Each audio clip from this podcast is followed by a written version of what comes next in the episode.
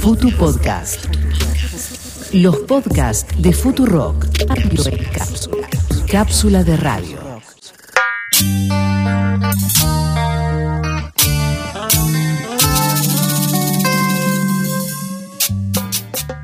Hola amigos y amigas, bienvenidos a Que Tema Camp. Este podcast donde hablamos de música popular y en esta primera temporada, como ya hemos contado, sobre la denominada cumbia villera. Hasta aquí tuvimos el nacimiento del género, la factoría Lescano, los fundacionales y el piberío villero Made in 2003. Para este último episodio vamos a darle paso a otras voces. Invitamos a distintas personas que fueron protagonistas de esta historia a darnos sus testimonios. ¿Cómo fue? ¿Cómo llegaron? ¿Qué sintieron? Empecemos. Los presentamos.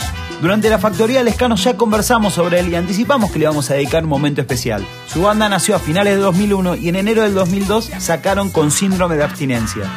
Los Gedientos del Rock, o como los conocimos luego, los Gedes, eran producidos por Pablo Lescano, que lo conocía Rubén del Barrio, que por aquel entonces componía canciones para la hinchada de Tigre.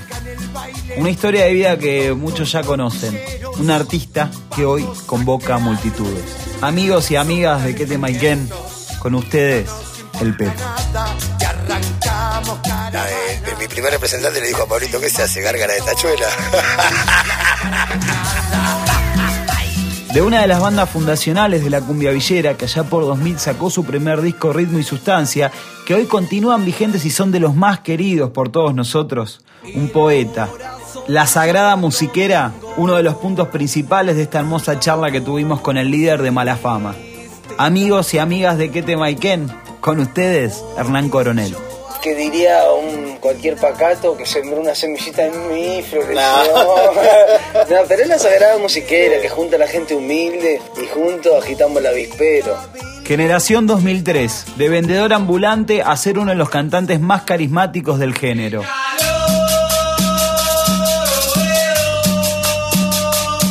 Junto con Fideo y una gran banda, crearon supermercados y hoy sigue mandando cumbia a los escenarios de la movida. Amigos y amigas de Quetemaiken, con ustedes, Oscar Chanchín Sotelo. Tendría que empezar a, a buscar imágenes en mi cabeza porque la verdad que ya se perdieron. Primera mujer que cantó en un rol central dentro de la cumbia villera y que en el 2001 sacó ¿Y nosotras qué? Un título que venía a plantar a las mujeres en un género de chabones. Amigos y amigas de Kete Maiken, con ustedes, Perla, la piba, Quirós. Para toda la vagancia. Entonces de repente yo saliendo así, corte pibito, que parecía, que parecía más pibito que piba, eh, cantando un, un género así, la verdad yo salí de cara dura que soy. Sus testimonios comienzan en un mismo lugar, esa primera vez que escucharon la denominación cumbia villera y algunos mencionaron a aquellos artistas que se le vinieron a la mente. Yo tenía 16, 17 años. Cuando salían los primeros temas, se escuchaban en el barrio, se escuchaban en la radio. Bueno, habían pegado ese boom rápido y bueno, fue así que se escuchaba en todos lados. bueno, después también un poco en la televisión. En esos tiempos yo mucho tele no veía porque andaba todo el día en la calle, así que eh, fue más o menos en el 2000, que cuando surgió todo este fenómeno de, la cumbia villera. Eh, bueno, empezamos con, con, Flor de Piedra, eh, también estaba Guachín con la famosa danza del tablón, bueno, Damas Gratis obviamente, Yerba Brava, fueron digamos los, los primeros que yo los escuchaba y todavía no cantaba en ese momento. Yo empecé a cantar en el, en el 2001 y, la verdad, desde que empecé a escuchar este género, me, me llegó como al alma, no solo por el ritmo, porque tiene una mezcla de cumbia colombiana, unas bases recopadas, las letras que uno se podía sentir identificada, eh, testimonial, no sé, la verdad no encontraría una palabra exacta para decirte que lo que sé que me voló la cabeza la cumbia villera y hasta el día de hoy la amo. Hernán además nos va a dejar una observación con respecto a esa denominación que nos interesa destacar desde su testimonio. Creo que por ahí en, alguna radio lo, han, lo, habrán empezado a decir o algún presentador, presentador de grupos habrá empezado a decir cumbia villera. Creo y, más o menos... Y más o menos tengo eh, fundamentos para creer y pensar y decir que creo que algunos de, los que andan en, el comercio de, la música, de la cumbia, que estuvo pensando cómo llamar un poco la atención y, y se le ocurrió eso, pero igual no hace falta que nadie lo diga, más o menos es obvio que éramos gente humilde o somos gente humilde. Digo éramos porque eso fue, pasó Claro. hace mucho, hace como 20 años, ¿entendés? Claro. Pero bueno, como podrían haber dicho cumbia villera, eh, podrían haber dicho cumbia humilde o cumbia, o cumbia como muchas cumbias, pero ahora... Sí, era una nueva forma de hacer cumbia. Algu- algunos dicen o me decían o me han dicho que era que, que la cumbia villera es co- como el hip hop de, de, de- de- bueno, de otros países.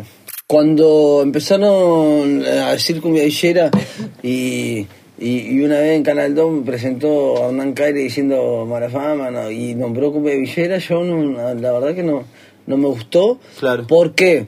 Porque mm, eh, depende de quién venga, Claro. no, no, y no lo digo por Hernán Caire, ¿eh? Hernán Caire es un lindo feo, lo aprecio mucho, pero en ese, en, en ese, en, en ese momento, yo cuando hice mi música, no, no, no, no, cuando un, un verdadero compositor no piensa si es cumbia villera, cumbia tanguera, cumbia raca raca. Claro. Es la música que te van haciendo, la música se resume a canciones, si una canción está buena, vos la vas haciendo. Depende de dónde la escuché por primera vez, en dónde la escuché las primeras veces, depende quién lo decía. Claro. Eh, por ahí te, a, a mí me, me- a mí me, me, me- me sonó despectivo, feo. Fe- feo en el sentido de que Sí. no, no la palabra villera, pero como, como, la, como la habían empezado a usar como, como si fuera una promoción de eh, promocionamos la cumbia que salió la nueva que la cumbia villera. Obviamente cualquier cosa que, que nazca eh, tiene del lado de la gente buena, hay mucha gente ahora que dice la cumbia villera la amo y Claro, obviamente de, de la, la- la gente que tiene otra naturalidad, otra naturaleza, la- solo la palabra esa les, les da odio, A mí me miedo, parece que- bronca. ¿Y vos, Pepo, qué te acordás? Cuando escuché Flor de Piedra, cuando me dijeron que Pablito iba a sacar un grupo que se llamaba Flor de Piedra, me cagué de risa. y dije, ¿qué es esto? Y escuché un par de temas y, y me re gustó. Y ya que estamos, le consultamos al Pepo sobre Pablo Lescano y algunas historias que dan vuelta sobre el comienzo de esa relación que hasta incluyen a doña Norma, la mamá de Pablo. Eh, Pablo es el responsable de que yo esté acá hablando con vos ahora de Cumbia Villera. Él fue el que el que me dijo a mí, Pepino, tenés que, tenés que cantar, tenés que hacer un par de temas y vamos a armar un grupo. Y si no cantás vos, no saco el grupo. Eh, así que Pablo es, es mi... Yo no, no me gusta decir padrino ni nada de eso, pero es mi, mi mentor, mi, mi fundador, como poner así que yo le estoy agradecido de por vida a él. Mira, eh, yo creo que Pablo es un visionario de todo lo que es música. eh, y que él lo que vio fue eso, ¿no? Eh, porque en- en ese momento todos los grupos que salían cantaban todos igual que el Cabezón Lescano. Todos querían ser Cabezón Lescano. ¿Entendés? Como Flor de Piedra. Claro, obvio. Y, y yo, a- eh, mi primer representante le dijo a Pablito, ¿qué se hace? ¿Gárgara de tachuela? ¿Entendés? Eh, yo creo que, que eso fue lo que vio Pablo en distinto, en que, en que podía Claro. meterse y, y peleó porque cante el Pepo en el, en el Obvio. grupo. Aparte que las canciones las hacía yo también, así que con él. Y, y bueno, y él, él quería que yo cante en un grupo de él. Y la, la otra anécdota que quiero saber si es verdad es la, la que vos fuiste un día a la casa de él en cuero, hacía un frío de cagarse, le tocaste el timbre, te atendió Doña Norma. Quiero cantar. Que querías cantar. ¿Es verdad esa, Pepo? Sí, le íbamos a tocar el timbre siempre ahí a Doña Norma. Le mandamos muchos saludos. Eh, no, no, es, es algo que, que sí, que íbamos y ya estaba hablado lo del Claro. grupo, todo, y, y Pablito, viste, Pablito en ese momento estaba muy, que iba de- acá para allá, porque recién estaba con damas gratis a full también. Y, y era jodido encontrarlo en la casa. Entonces íbamos y nos quedábamos en la puerta de la casa esperando que salga o esperando que llegue. Claro, Y- está bien. y bueno, bueno, un día pasó eso. Era Sí. más de, de, ans- de- de- capaz que de ansioso. De ansioso. dejé, Dejé. dejé. Lo dijo, lo dijo, lo dijo el Pepo. o sea, Dejé, yo te la dejé. dejé ahí, no sé, vos cabeceaste y lo metiste. No, yo no cabeceo ni a palo. no, bueno, pero está bien. ¿verdad? Hernán, ¿qué sentiste cuando viste ritmo y sustancia en la calle? Y sentí como que por fin me iba a poder conectar con la gente, o que la gente se iba a poder conectar con, con- con- con la música que, que a mí me nacía crear o hacer para, para divertirnos, emocionarnos y viceversa. ¿no? Además, hablamos un poco de esa conexión con la gente y cómo se creó ese código que tiene mala fama que hasta incluye un lenguaje propio. Debe ser que tengo una, una, una naturalidad particular que me nace, pero de- desde que tenía dos o tres años, yo tengo un hermano gemelo y éramos chiquitos y, y a mí me nacía, en vez de hablarle, como decirle las cosas media cantando a él, a quien sea, Claro. y escuchaba música y me fascinaba y estaba expectante que pasen la canción en la radio para grabarla y decirme, tengo una obra de arte para mí, para escucharla cuando yo quiera. Total. Y, y, y- y creo que ese es, es, el- es, es la divinidad de la Sagrada Musiquera que diría un que diría cua- cualquier cualquier eh, cualquier pacato que sembró una semillita en mí floreció no, pero es la Sagrada Musiquera Sí. que junta a la gente humilde y juntos agitamos el avispero. Es una conjunción de cosas que viene de la música y, y bueno también de- bueno después las frases como vos preguntaste más puntualmente las frases Sí, el- son caras, código. todas esas frases las frases na- nacen siempre en distintas circunstancias de, de expres- expresiones mías espontáneas malo, ¿eh? expresiones mías espontáneas ¿entendés? con alguna situación o con alguna máscara que te cruza de repente y, y de repente mi, mi, mi ser eh, sale con, con, con cosas que después nos causan gracia y que parece que a veces nos las olvidamos y quedan como esas frases reservarse nada emoción con emoción mala fama y la gente y pingui pingui Al Pepo también le consultamos sobre una imagen de aquel momento en el que salió con síndrome de abstinencia, el primer disco de los Gedes. Un país en llamas, Racing campeón. Claro. eh, fue en el 2001 que salimos, a finales del 2001. Claro, el, pero el disco termina saliendo 2002, ¿no? Ya en, casi en en enero, de en 2002. enero del 2002 sale el disco Claro. a la calle, pero se graba en el 2001, en pleno quilombo de acá. En ese quilombo sale campeón Racing. Fue el mejor, el, el mejor fin de año, de, uno de los mejores fin de año de mi vida, imagínate. Racing campeón, terminábamos de grabar el disco, salen los Jedes. ¿La podías creer? No. Porque pará, a ver, ¿qué, creí, qué, qué, qué es lo que te resultaba más increíble? ¿Racing campeón o que esté sacando un disco? Y, Real, ¿eh? y que Racing haya salido campeón fue algo. si bien se venía manejando, ya que venía Claro. bien en el campeonato, pero. Pero. Era, viste, hasta último momento Racing campeón, encima se paralizó el campeonato por todo el quilombo que Sí, había. me acuerdo. Y después sacar el disco, bueno.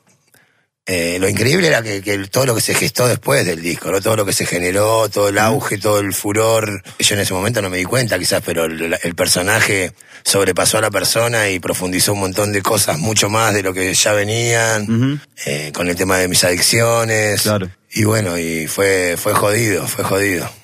Chanchín, ¿qué te acordás de la salida de La Lata, el primer disco de supermercados? Bueno, en ese momento tengo la foto de que cuando que caminábamos de acá del barrio a otro barrio, que eran como 30 cuadras más o menos, para ir a ensayar. Me acuerdo que, andábamos descalzos prácticamente. Me acuerdo que caminábamos en J hasta allá, íbamos. Me acuerdo que nos quedábamos toda la madrugada grabando, armando los temas adentro de una secuencia de un teclado con fideo y volvíamos tipo 6 de la mañana y estaba amaneciendo y veníamos, yo volvía a mi casa, bueno, y él iba para la de y veníamos charlando y, se, y, mientras veníamos caminando armábamos más temas porque contábamos más historias. Esa foto tengo. Y después la foto del primer día en el canal, casi nula, porque no, no me acuerdo, los mismos nervios y todo. Y después lo- la foto que tengo era de salir con un auto a hacer radio por, las, por todas las zonas, que también íbamos a 6 de la mañana, volvíamos a las 11 de la noche, ponele, y al otro día lo mismo, que era para difundir los, primeros temas del supermercado, era estar todo el día haciendo radio. Tendría que empezar a, ¿viste, a buscar imágenes en mi cabeza, porque la verdad que muchas se perdieron. La Piba, 2001. ¿Qué te representó el lanzamiento de Y Nosotras qué? Sí, en, en el 2001 eh, saqué mi primer disco que se llama ¿Y nosotras qué? Y bueno, justamente se llama ¿Y nosotras qué? Porque como que nos- me sentí que, que nadie nos estaba cantando a nosotras, nuestra realidad, lo que a nosotras nos pasa.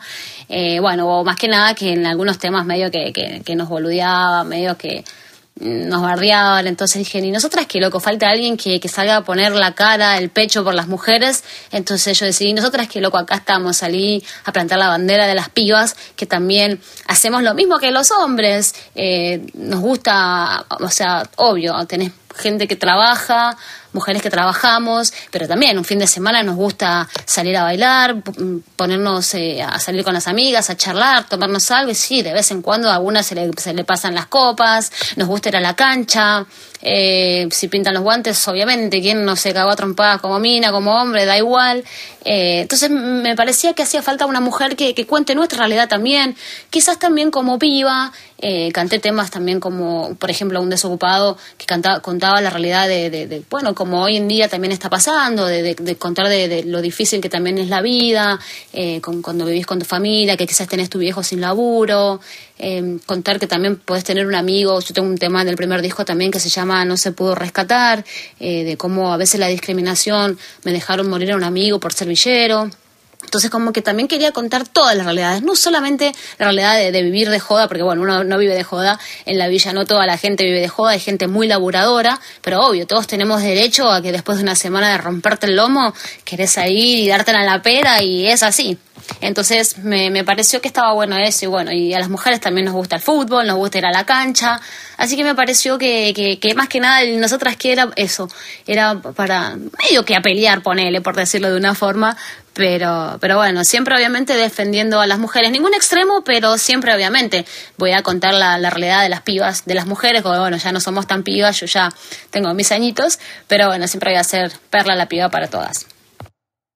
Y justamente a Perla también le consultamos si se sintió relegada en algún momento de su carrera por ser mujer en un género que básicamente siempre fue de hombres y bastante machista. No, la verdad nunca me sentí eh, discriminada, ni relegada, ni nada por, por, por ser mujer. Obviamente, yo me mandé así al piletazo. Eh, tirándome en un género de, que hasta ese momento nadie había cantado, de hecho, bueno, nadie más cantó, cumbia villera. Entonces venía con, tener que tratar, no sé si no competir no es la palabra, pero buscarme un lugarcito eh, eh, con, unas grandes como Lía, como Gilda, que son íconos de la cumbia que en la vida nadie las va a mover. Entonces de repente yo saliendo así, corte pibito, que, parece, que parecía más pibito que piba, eh, cantando un, género así, eh, la verdad yo salí de cara dura que soy, porque eh, no solo por el hecho de, digamos, los colegas, los cantantes de cumbia villera, de cómo lo iban a tomar, si me iban a tratar mal, si iban a, ser machistas, si decir, no, y esta gila que viene a cantar cumbia villera, sino también por, por la gente, ¿no? Porque convengamos que, que, fue algo medio raro, una piba cantando cumbia villera, entonces no, no sabía si tanto para los colegas, sino como para la gente en general, cómo lo podía tomar el público, las mujeres, los hombres, o sea, un, género, obviamente como decimos, extremadamente machista, que de repente salga una piba a cantarlo, nadie sabía cómo, cómo le iba a caer a la gente. Yo me, me, me, tiré de pero la verdad con todas las fuerzas, con toda la gana, con toda la, la, polenta de querer hacer el aguante a las pibas. Tratamos de tejer un paralelismo entre la cumbia villera de aquel entonces y el presente, haciendo hincapié al momento de encarar una canción. ¿Existen diferencias? Bueno, las opiniones nos dejaron un par de conclusiones. No, para mí no. Lo único que quizás eh, hoy puedes hacer un, un repertorio más amplio en el sentido de diferenciar un poco las canciones, ¿no? No hacer tantas canciones que hablen de, de, la vida mala de la villa, sino que ampliar un poco más, ¿entendés? Contar un poco más lo que es la villa. Hoy yo puedo hacer canciones que hablen de historia de amor, pero de entre dos personas adictas, eh, y todo lo que lo conlleva a eso. Pablo puede hacer canciones con letras medias eh, románticas, ponerle, pero bien villeras. Hoy yo creo que, si bien la cumbia villera es la misma, eh, por ahí está un poquito más ampliado el repertorio de lo que puedes hacer. En realidad la cumbia villera, yo creo que fue en esa época el boom de la cumbia villera y la manera de expresarse de la cumbia villera. Eh, creo que son los grupos claves que quedaron y la música actual por ahí está muy mezclada con lo actual que se escucha, con el reggaetón, con esto, con lo otro. Y es como que no, se perdió un poco la esencia de la cumbia y cumbia. O sea, los grupos de ahora al mezclar tanto por ahí con ritmos nuevos, porque bueno, la música va evolucionando como todo, ¿no? Se entiende y está bien, no está mal. Creo que es totalmente diferente a lo que hacíamos nosotros. Pero bueno, el concepto de la cumbia en sí en los grupos actuales es como que cambió bastante. Cambió bastante porque, bueno, pues también como, como la música evoluciona, los grupos tienden a evolucionar y a- a empezar a mezclar cosas muy modernas en la cumbia. Es ahí donde se divirtió todo un poco, pero yo no lo veo mal, ¿eh? No lo veo mal porque la música evoluciona. Lo que sí yo no lo haría, que es otra cosa, ¿entendés? Yo no lo haría, yo me quedo con, con la cumbia desde que empecé con supermercado, la misma manera de hacerlo, que a veces resulta un poco, que cuesta un poco más que por ahí, como te digo, que sea más comercial. Pero nosotros morimos con la bandera nuestra, morimos con la bandera nuestra y tratamos de hacer siempre el mismo estilo que con el cual nos caracterizamos con supermercado y no perder esa esencia, porque el grupo es eso, es un grupo de cumbia villera y nosotros orgullosos de hacer lo que hacemos y no, no lo cambiaríamos, ¿me entendés? Eh, no sé si hay diferencia en la cumbia villera de antes la actual. En, en general me parece que, que la música está como con, con algo diferente, que por ejemplo, ya sea cumbia, cumbia villera, cumbia santafesina, trap, por ejemplo, que ahora está de moda. Hoy en día con las redes sociales cualquiera puede grabarse un temita en la casa, en un estudio tranqui, grabas u- una canción, la subís a todas las redes sociales, a YouTube, a Instagram, a todo, y, te puedes hacer conocida no tanto acá a nivel, eh, ponerle en la provincia, nacional, no, hoy en día eso explota y lo escuchas en todo el mundo. Antes, cuando, ay, qué re vieja, en mi época, eh, qué sé yo, era como más difícil, tenías que tener sí o sí el apoyo de una compañía, era grabar posta eh, y, salir con tu disquito a, a golpear puertas, eh, porque era difícil, hasta que alguien, primero que tenías que bancarte una grabación eh, y, y salir con tu disquito puerta por puerta, que te den bola, golpeando a- por todos lados y rebotando si no tenías el apoyo de, de- de una compañía o, o un representante, olvídate que sonabas en algún lugar, sonabas en tu casa en el cumpleaños nada más.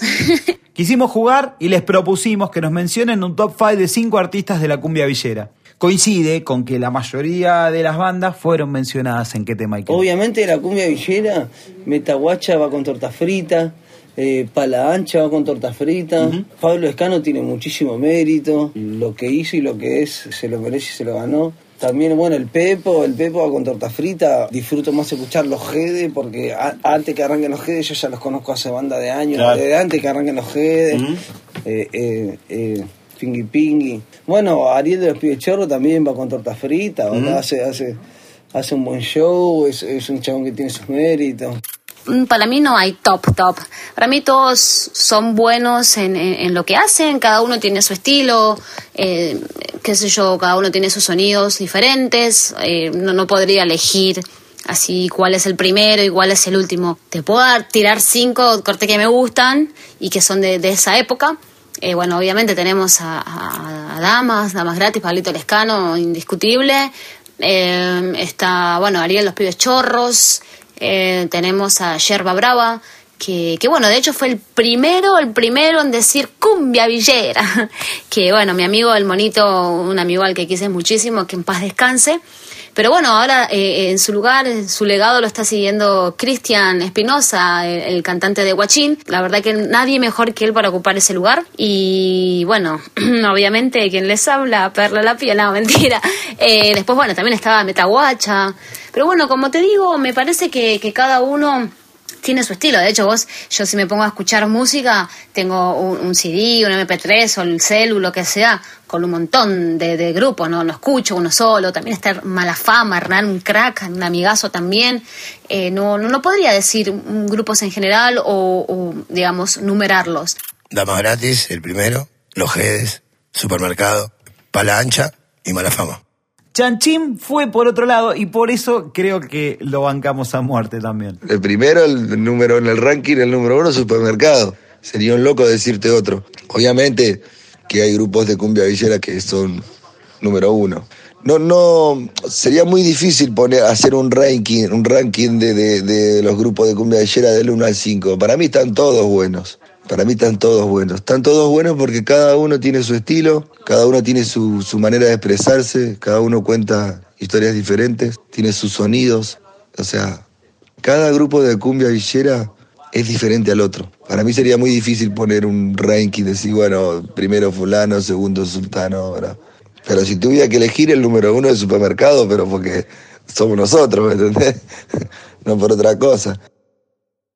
Para finalizar, una de las motivaciones de Kete Maiken fue contar estas historias y tratar de rescatar ese carácter contestatario que siempre tuvo la cumbia villera para dar testimonios de lo que iba pasando en el país. El Pepo, al respecto, nos dijo esto. Hay que, quizás yo, yo soy uno de los, no sé si queda bien que lo diga yo, pero, pero yo soy uno de los exponentes más politizados, quizás, de, Claro. de la cumbia villera y, y bueno, y siempre trato de, de tirar una pincelada para, para que la gente también piense que, que las cosas no están bien y que, que de, de, de repente no tiene que ser siempre el, el pobre el que termina pagando todo, porque hasta, hasta le sacan la diversión a la gente más humilde, porque la gente más humilde antes llegaba el fin de semana y podía salir a, a liberarse de todas sus penas, de todo, y hoy en vez de salir todos los fines de semana, por ahí puede salir uno, y si va a ver un grupo no puede ir a ver al otro grupo al otro fin de semana, y hay bailes que cerraron, hay bailes que no pueden abrir, hay bailes que abrían dos veces por semana, ahora abren una y no llevan grupos, y siempre la, el hachazo viene para el que menos tiene, ¿entendés? Así que uno tiene que rescatarse y, y opinar, opinar y, y no tener vergüenza de opinar y no, y no caretearla. Yo no la careteo ni a palo. ¿Sentís que no caretearla a veces eh, te juega en contra? Y a veces sí, a veces no, pero me importa trepito. Yo no, no, no soy careta. Alcen las manos.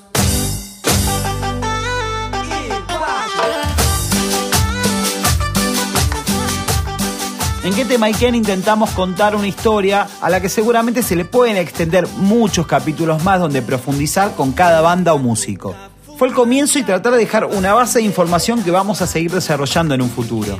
Cada vez que con amigos o mismo en la radio pasé una canción, todos tenían una anécdota sin importar de dónde eran y en los distintos contextos en los cuales se habían desarrollado.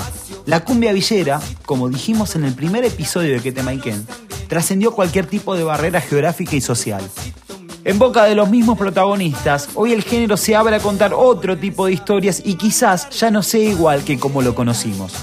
Otros, en cambio, buscan mantener esa esencia a pesar del paso del tiempo. Lo que es innegable, toda una generación entera de pibes y pibas, crean que, no exagero, han crecido cantando y bailando una cumbia villera. En la actualidad, otros géneros se encuentran en la búsqueda de dar testimonio de lo que sucede, ya sea dentro de la cumbia o por fuera de ella. ¿Es el trap o el hip hop la nueva forma que encontró la música popular para contar historias? ¿O son las nuevas generaciones del rock que emergieron en contexto de una escena mainstream que se fue cayendo? Dejo planteada la duda que tal vez resolvamos, o no, en una próxima temporada de ¿Qué tema.